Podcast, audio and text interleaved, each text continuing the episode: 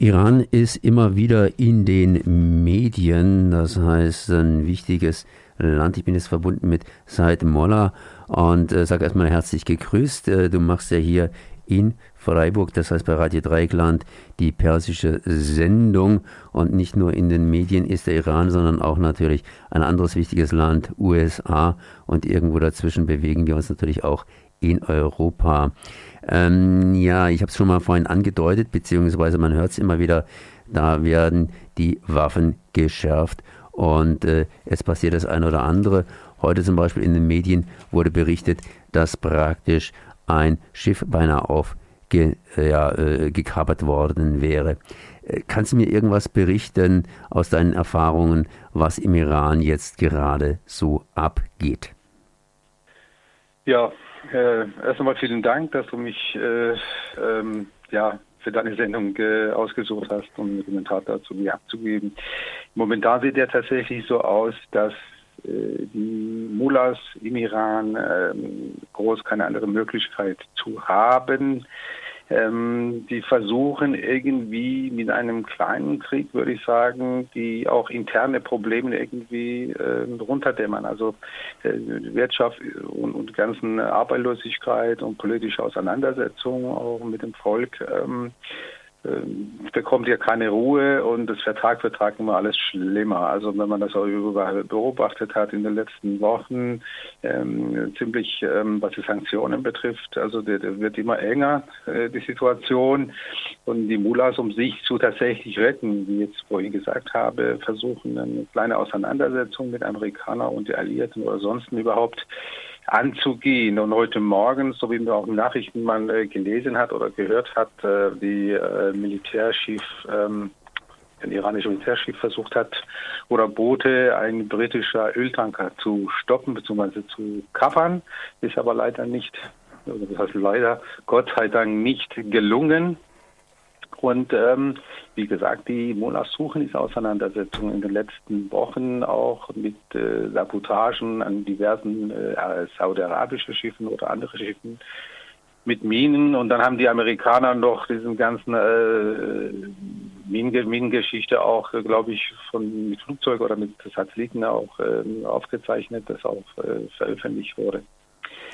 Ja, ja, so wie es aussieht, wird die Situation auf jeden Fall nicht besser und man kann ja davon ausgehen, dass demnächst tatsächlich eine Auseinandersetzung stattfindet. Also so wie es die Situation im Moment ist. Das hört sich nicht gut an. Die Frage ist natürlich dann immer, wer hat angefangen? Das ist so ähnlich wie auf dem Spielplatz natürlich der andere.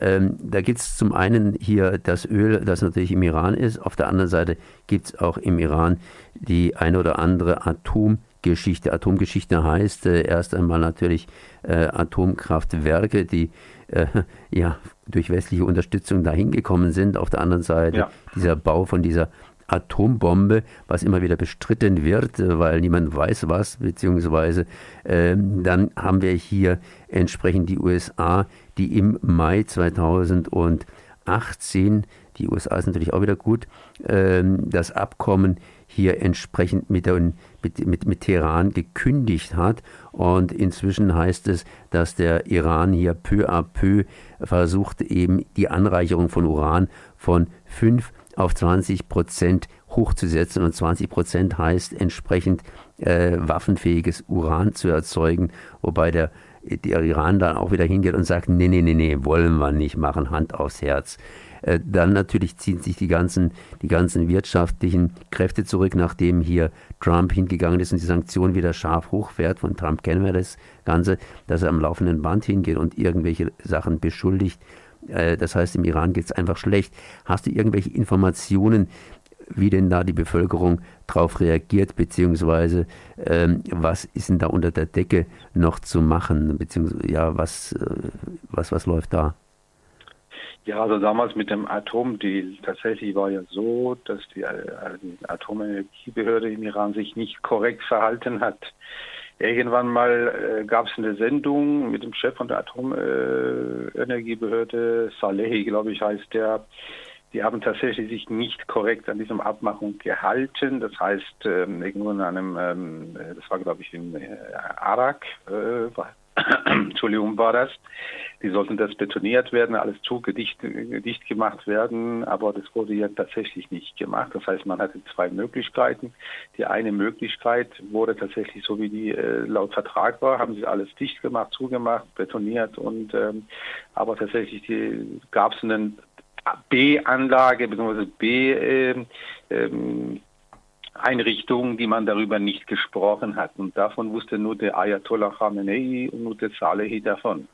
Und die Amerikaner oder die Israelis haben sie, äh, ich glaube, es war fast ein halbes Jahr, die haben viele Dokumente aus dem Teheran, aus dem Iran äh, raus reportiert, transportiert und ähm, ohne das Wissen diese ganzen ähm, Revolutionsgarden. Das ist schon auch eine seltsame Geschichte, wie die Israelis an diese Dokumente kamen. Und diese Dokumente waren ja Beweis dafür, dass Iran eigentlich nie aufgehört hat, an der Atombombe zu arbeiten. Das war alles nun ein Vertrag, der aus dem iranische Ayatollahs gar keine Bedeutung hatte. Und das war eigentlich der Grund. Man redet ganz, ganz wenig äh, darüber, selbst die Europäer reden sie gar nicht darüber, dass Iran eigentlich sich nicht korrekt verhalten hat. Und überall heißt es, Iran hat sich daran gehalten, das stimmt ja überhaupt nicht. Während des Vertrages lief das Ganze auch also nicht korrekt. Ja, man hat sich nicht an diese Abmachung gehalten. Das heißt, man hat weitergemacht, da wo man eigentlich nie aufgehört hat. Und jetzt Sanktionen. Europäer, Europäer, Europäer möchten nicht natürlich äh, darauf zu verzichten, aber letztendlich die, man muss sich auch dann überlegen, wegen 20 Milliarden Dollar oder mit, oder 200 Milliarden Dollar Geschäfte mit Amerika, für was entscheidet man sich? Für die Amerikaner oder für die Iraner? Ja, also ich glaube eher dann halt für die Amerikaner. Ja, das ist halt, die deutsche Firmen äh, haben auch nicht so viele große Möglichkeiten. Die deutsche Regierung soll das garantieren, falls das etwas schief läuft, aber die deutsche Regierung will ja auch das nicht garantieren für die äh, Privatgeschäfte, was zwischen Iran und die deutsche Firmen was betrifft, ja. Das heißt, äh, du siehst es eher so ein bisschen, äh, dass hier, was der Atomkonflikt anbelangt, die Schuld bei den Iranern ist. Definitiv, definitiv, definitiv, ja, definitiv. Das ist ähm, leider so. Und ähm, wie gesagt, durch eine äh, Talkshow wurde das klar, dass Salehi in Teheran gemacht hatte bei einem bei einer Sendung, wo er zu Gast war, hat er zugegeben, dass er und Ayatollah Khamenei wussten nur davon, dass tatsächlich diese Anlage im Irak nicht so ganz dicht gemacht war, wie es eigentlich sollte. Und Details kann man auch im Internet, ich mal darüber wurde das Nachricht überhaupt nirgendwo zu finden ist, dass der Saleh hier darüber spricht und dass es das geheim gehalten wurde zwischen ihm und der Khamenei. Ja. Und die versuchen jetzt die interne Probleme auch durch diese Atomgeschichte ein bisschen äh, runterdämmern und, und ähm, reduzieren, sich zu retten. Aber nach 40 Jahren Islamische Republik eigentlich jetzt das Ende, denke ich, demnächst. Und Europäer müssen sich auch damit abfinden, dass es auch nicht mehr so weitergeht. 40 Jahre ein total, sag ich mal, ein faschistischer Regime äh, mit Terroristen so wirklich gesagt Geschäfte zu machen ähm, das kann nicht mehr so weitergehen. Und das Volk im Iran leidet einfach darunter. Und äh, das ist eine Art Ignoranz der Europäer gegenüber iranisches Volk, die, ähm, die diese Auseinandersetzung und die Menschenrechte total mit Füßen zertreten werden. Und äh, man schaut gar nicht so gern hin. Ähm, leider, ja. Was sollte man da aus europäischer Sicht heraus tun?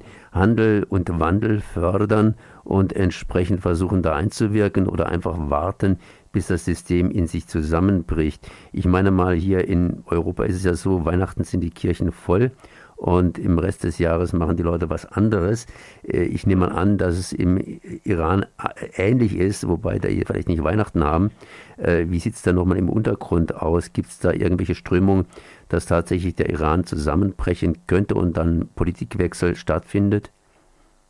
Ja, also das sollte man schon längst eigentlich tun. Es gibt bereits äh, viele Gruppen, die im Ausland auch tätig sind, die sich auch geeinigt haben.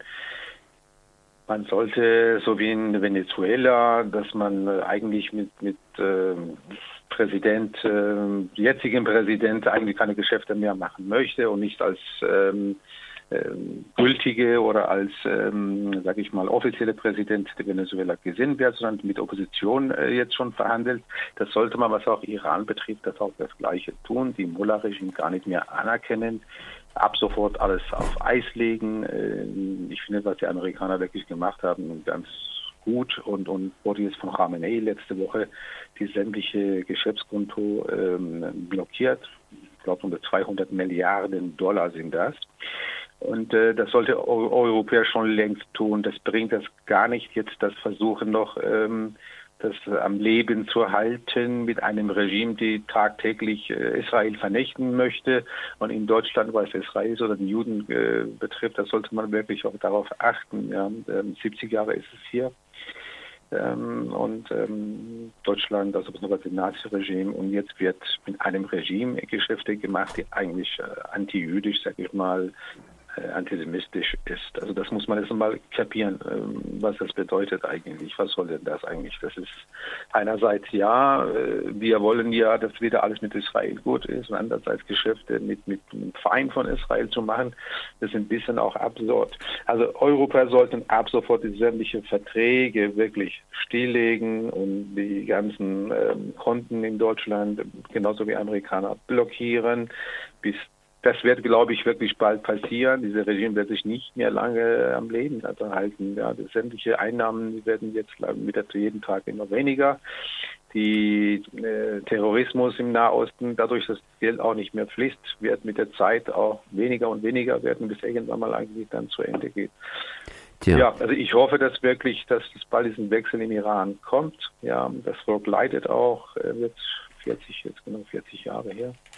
Und es ist an der Zeit auch, dass Europäer auch mit Amerikanern in einem Strang ziehen. Also das, das bringt gar nichts, versuchen das zu retten, noch eine irgendwie Lösung zu finden, mit äh, einem faschistischen Regime noch weiter Geschäfte zu machen, ist absolut unverständlich. Ja.